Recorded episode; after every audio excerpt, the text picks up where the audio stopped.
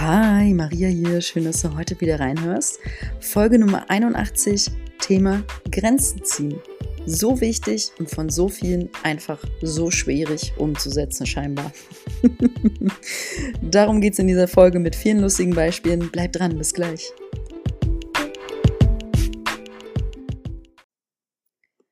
Also ich denke, wir stimmen alle damit überein, wenn man, wenn ich einfach mal direkt einsteigend sage, wenn du deine Grenzen gut für dich ziehen kannst, ist das super gesund, tut es sehr, sehr gut und du fühlst dich dann natürlich einfach wohler.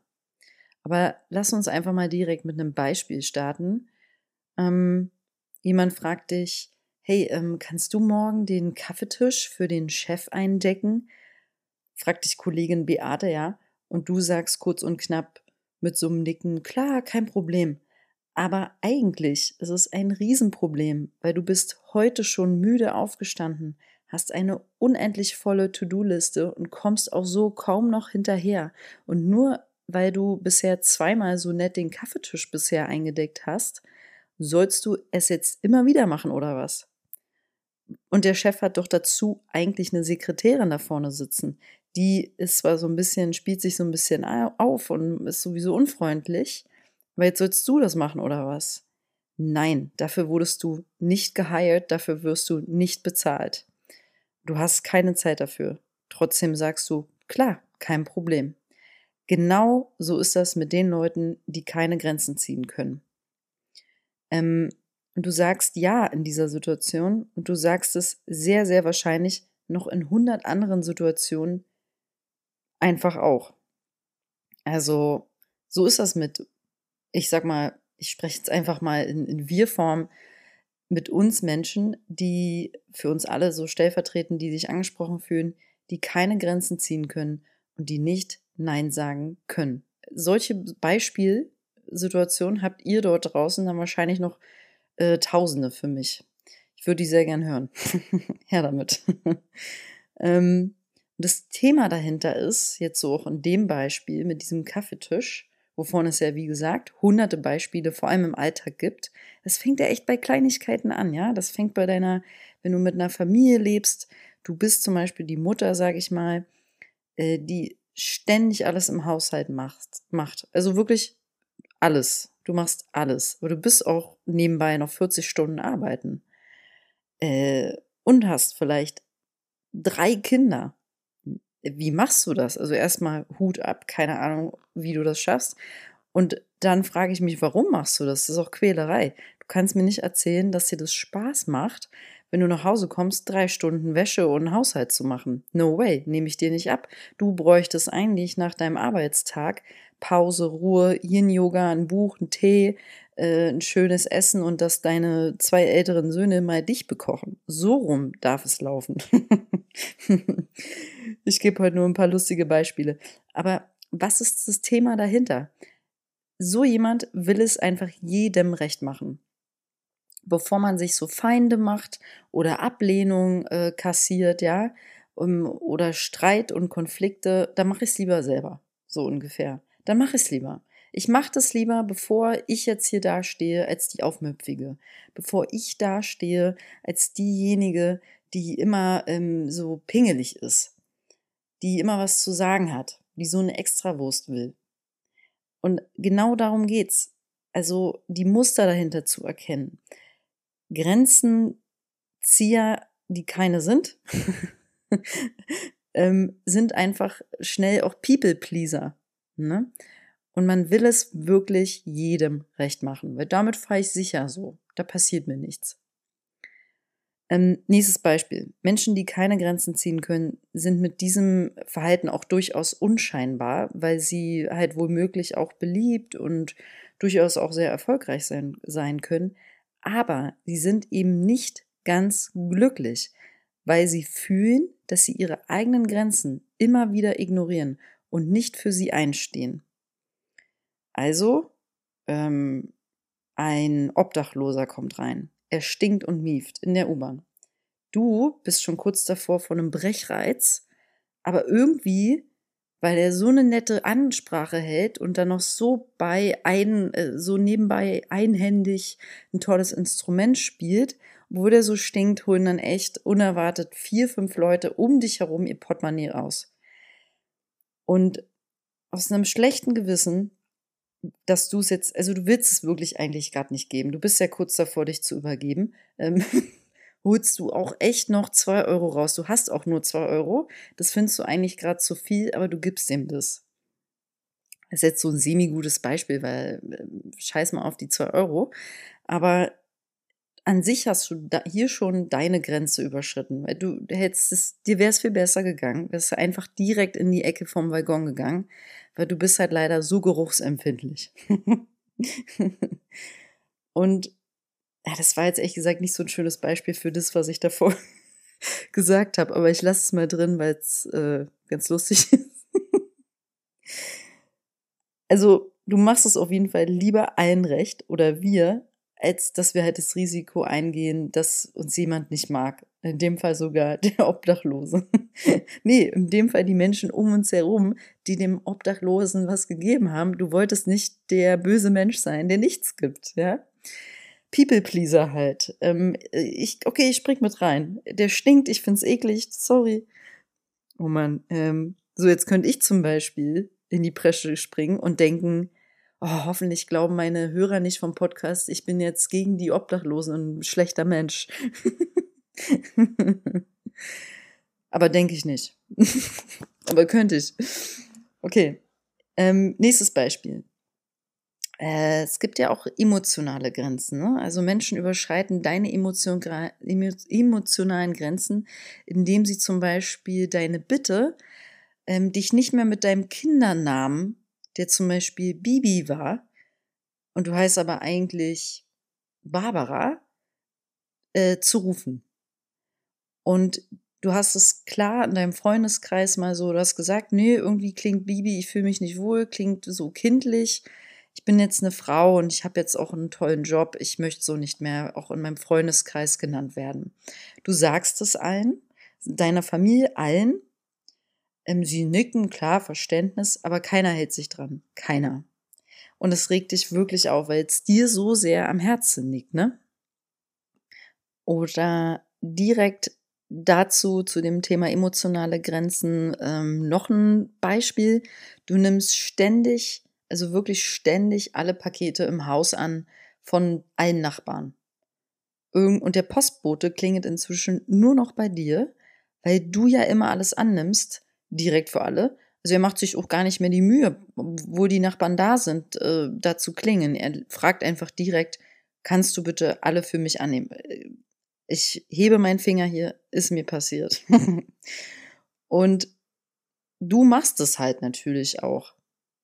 Und das Thema dahinter ist halt, auch dein Herz hat Grenzen.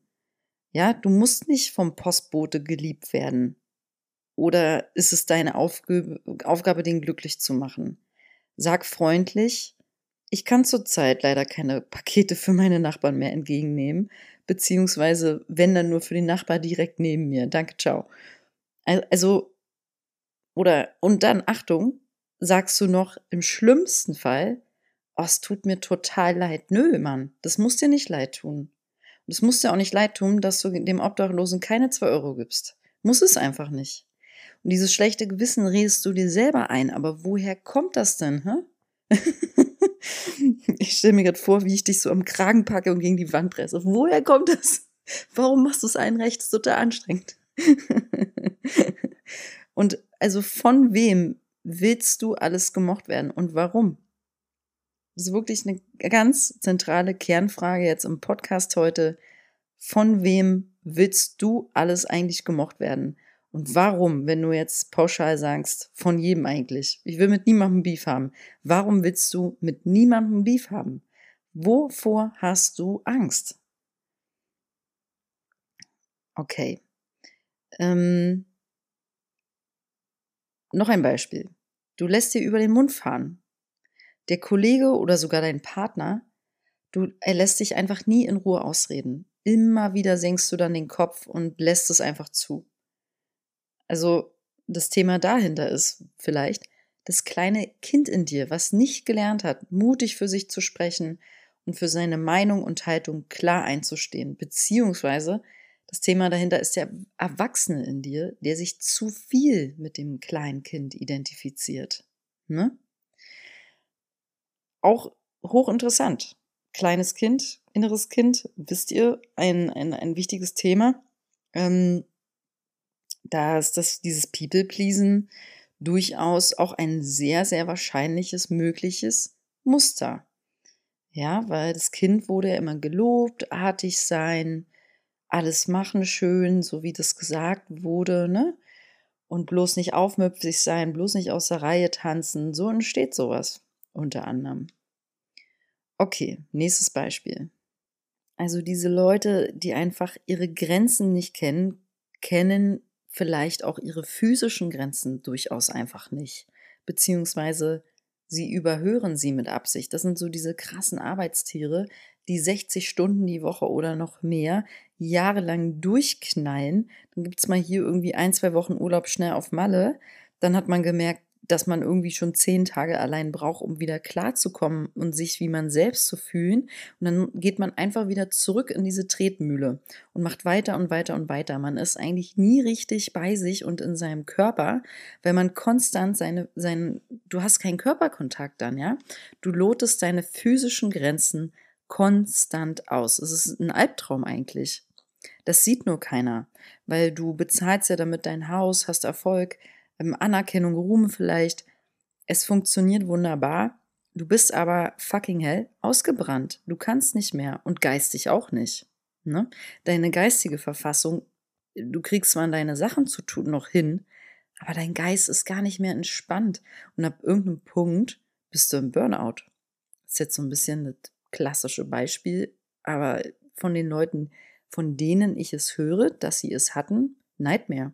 Also das muss schlimm, Katastrophe, Albtraum sein.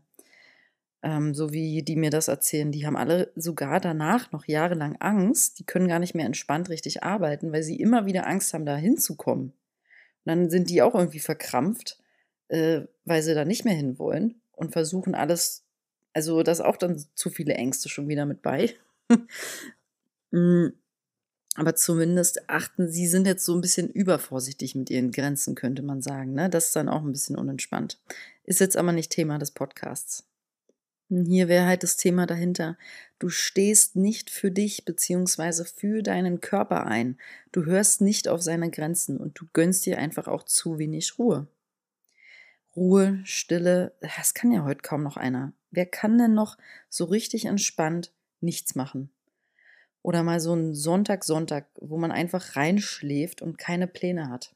Wer kann das noch? Die meisten verplanen sich sogar in ihrer Freizeit und haben da Stress. noch ein Beispiel.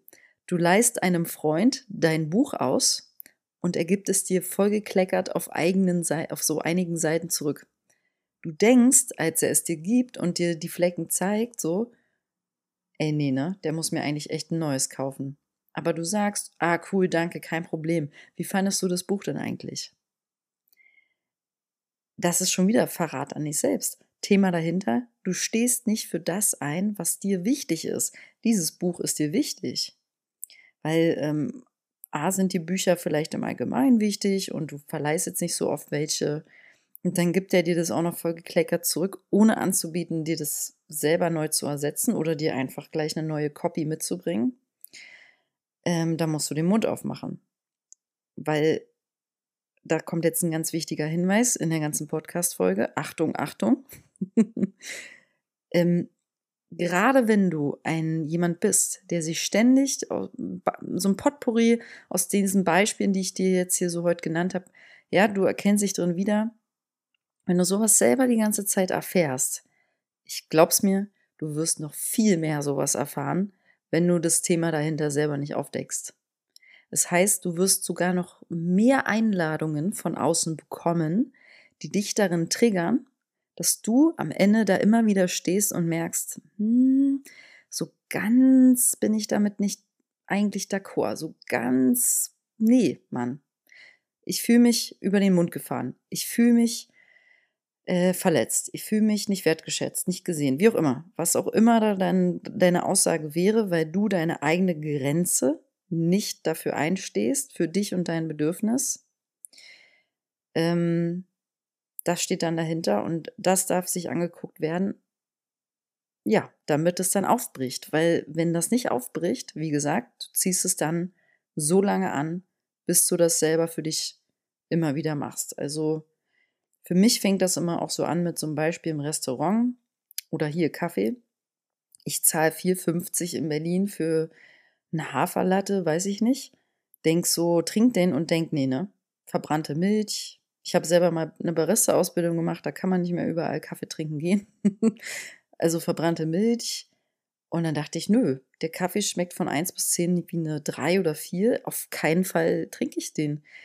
Dann gehe ich hin und entweder sage ich derjenigen, dem Barista, sorry, äh, ich will mein Geld zurück, weil ich weiß, der macht es wahrscheinlich normal scheiße, weil der hat keine Barista-Skills.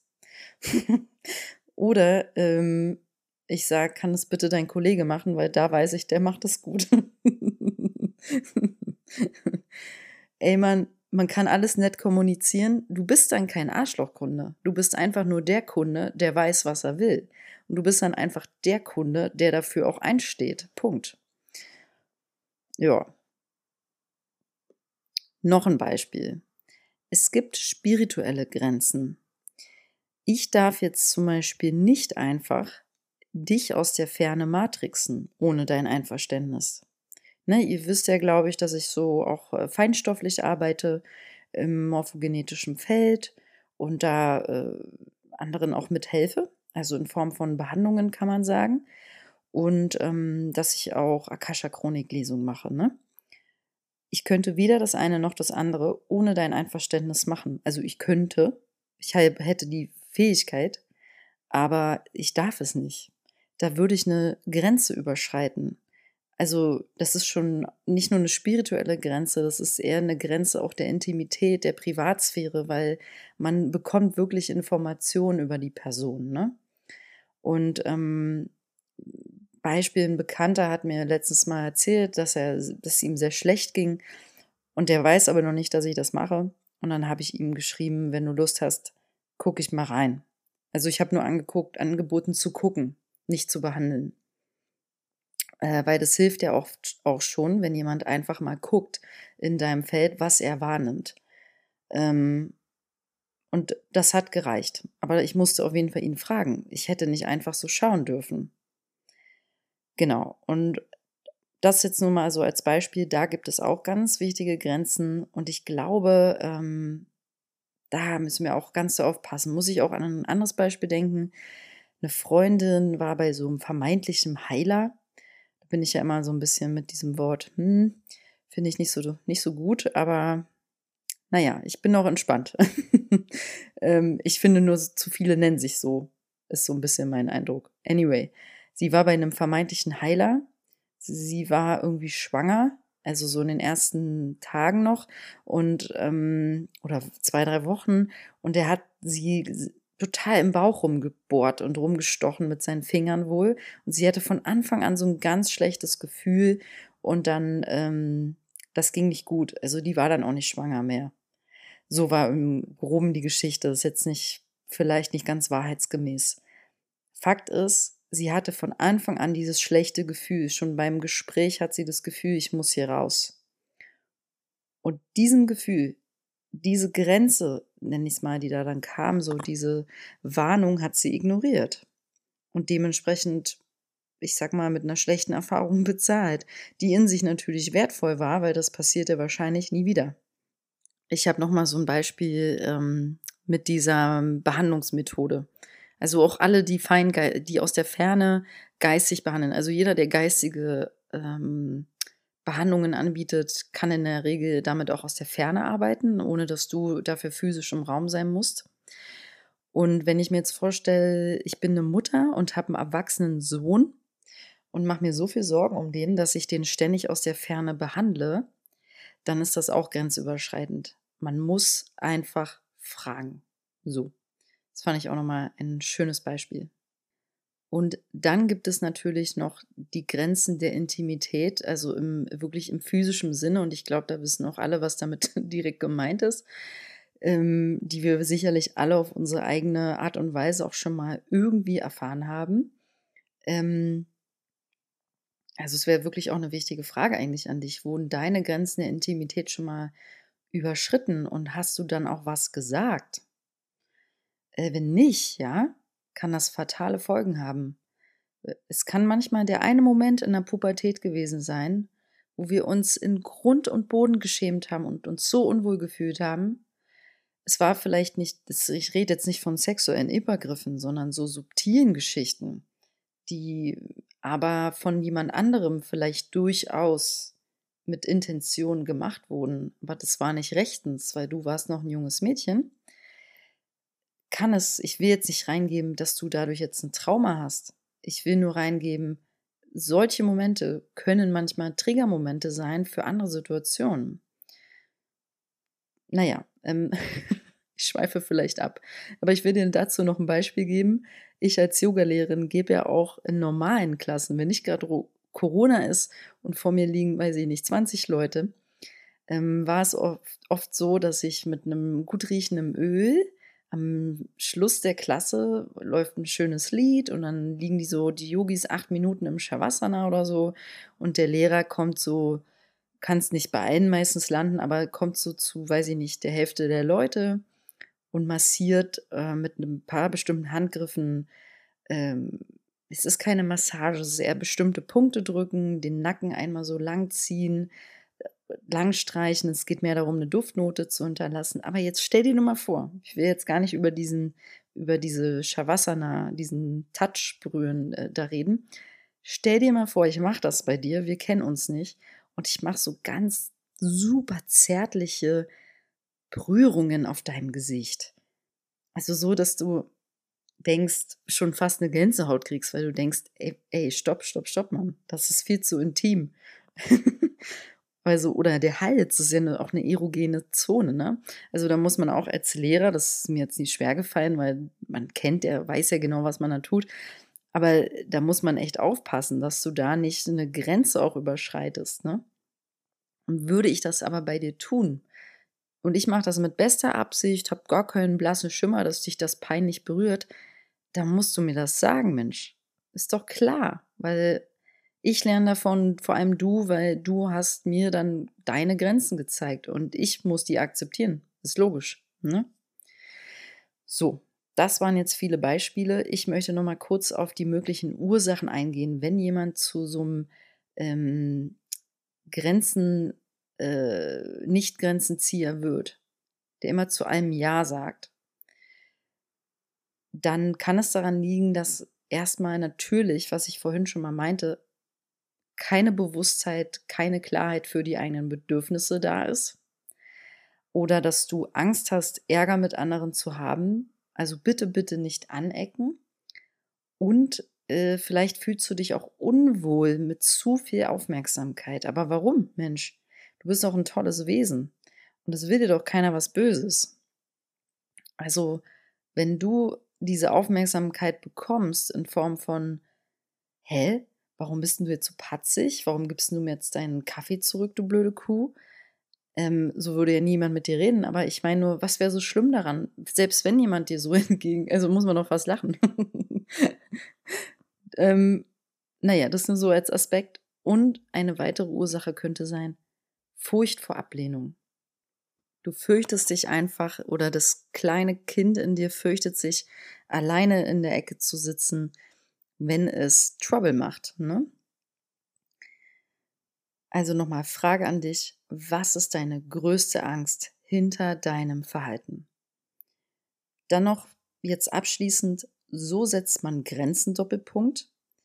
Wenn es sich im Bauch schon komisch anfühlt oder du zum Beispiel den, den Kaffee nicht magst, das Essen nicht magst, den, den Gestank von dem Penner nicht magst, wenn du deine Kollegin nicht magst eigentlich, ja, Du musst es nicht ihm recht machen. Wenn es sich alles schon so komisch anfühlt oder dich stresst und dir ewig dann in deinen Gedanken nachhängt, also du machst dann was für die Person, aber regst dich im Kern zwei Wochen noch täglich darüber auf, dass du es gemacht hast, dann musst du, dann darf man da echt hingucken. Du musst gar nichts, aber dann darf man da hingucken, was aufräumen, klären, damit das weggeht, damit du das nicht immer wieder machst, weil genau da brennst du aus.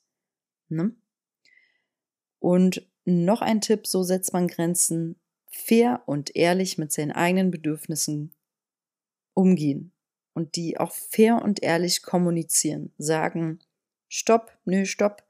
Weißt du was, die Bergwanderung, ich weiß, du schaffst es bis hoch zur Spitze, aber ich nicht. Ich bin hier kaputt, ich bin müde, ich gehe hier auf die Hütte und esse jetzt eine Schinken-Käsejause. Ciao. Das ist fair und ehrlich sein. Vor allem, wenn du mit Leuten, ich nenne es mal, konkurrierst oder arbeitest, die vermeintlich besser sind als du, die noch mehr leisten, noch mehr hasseln, noch mehr bringen. Und du hasselst wie ein, also zitternd hinterher und hast den mega Stress. Da ist auch einfach wieder die Einladung, bleib bei dir. Drück mal den Pause-Knopf und schau mal nach innen in einem Moment der Stille und der Ruhe, was ist für mich hier stimmig und was nicht. Was ist mein Tempo? Was, was will ich eigentlich? Wo ist meine Grenze? So.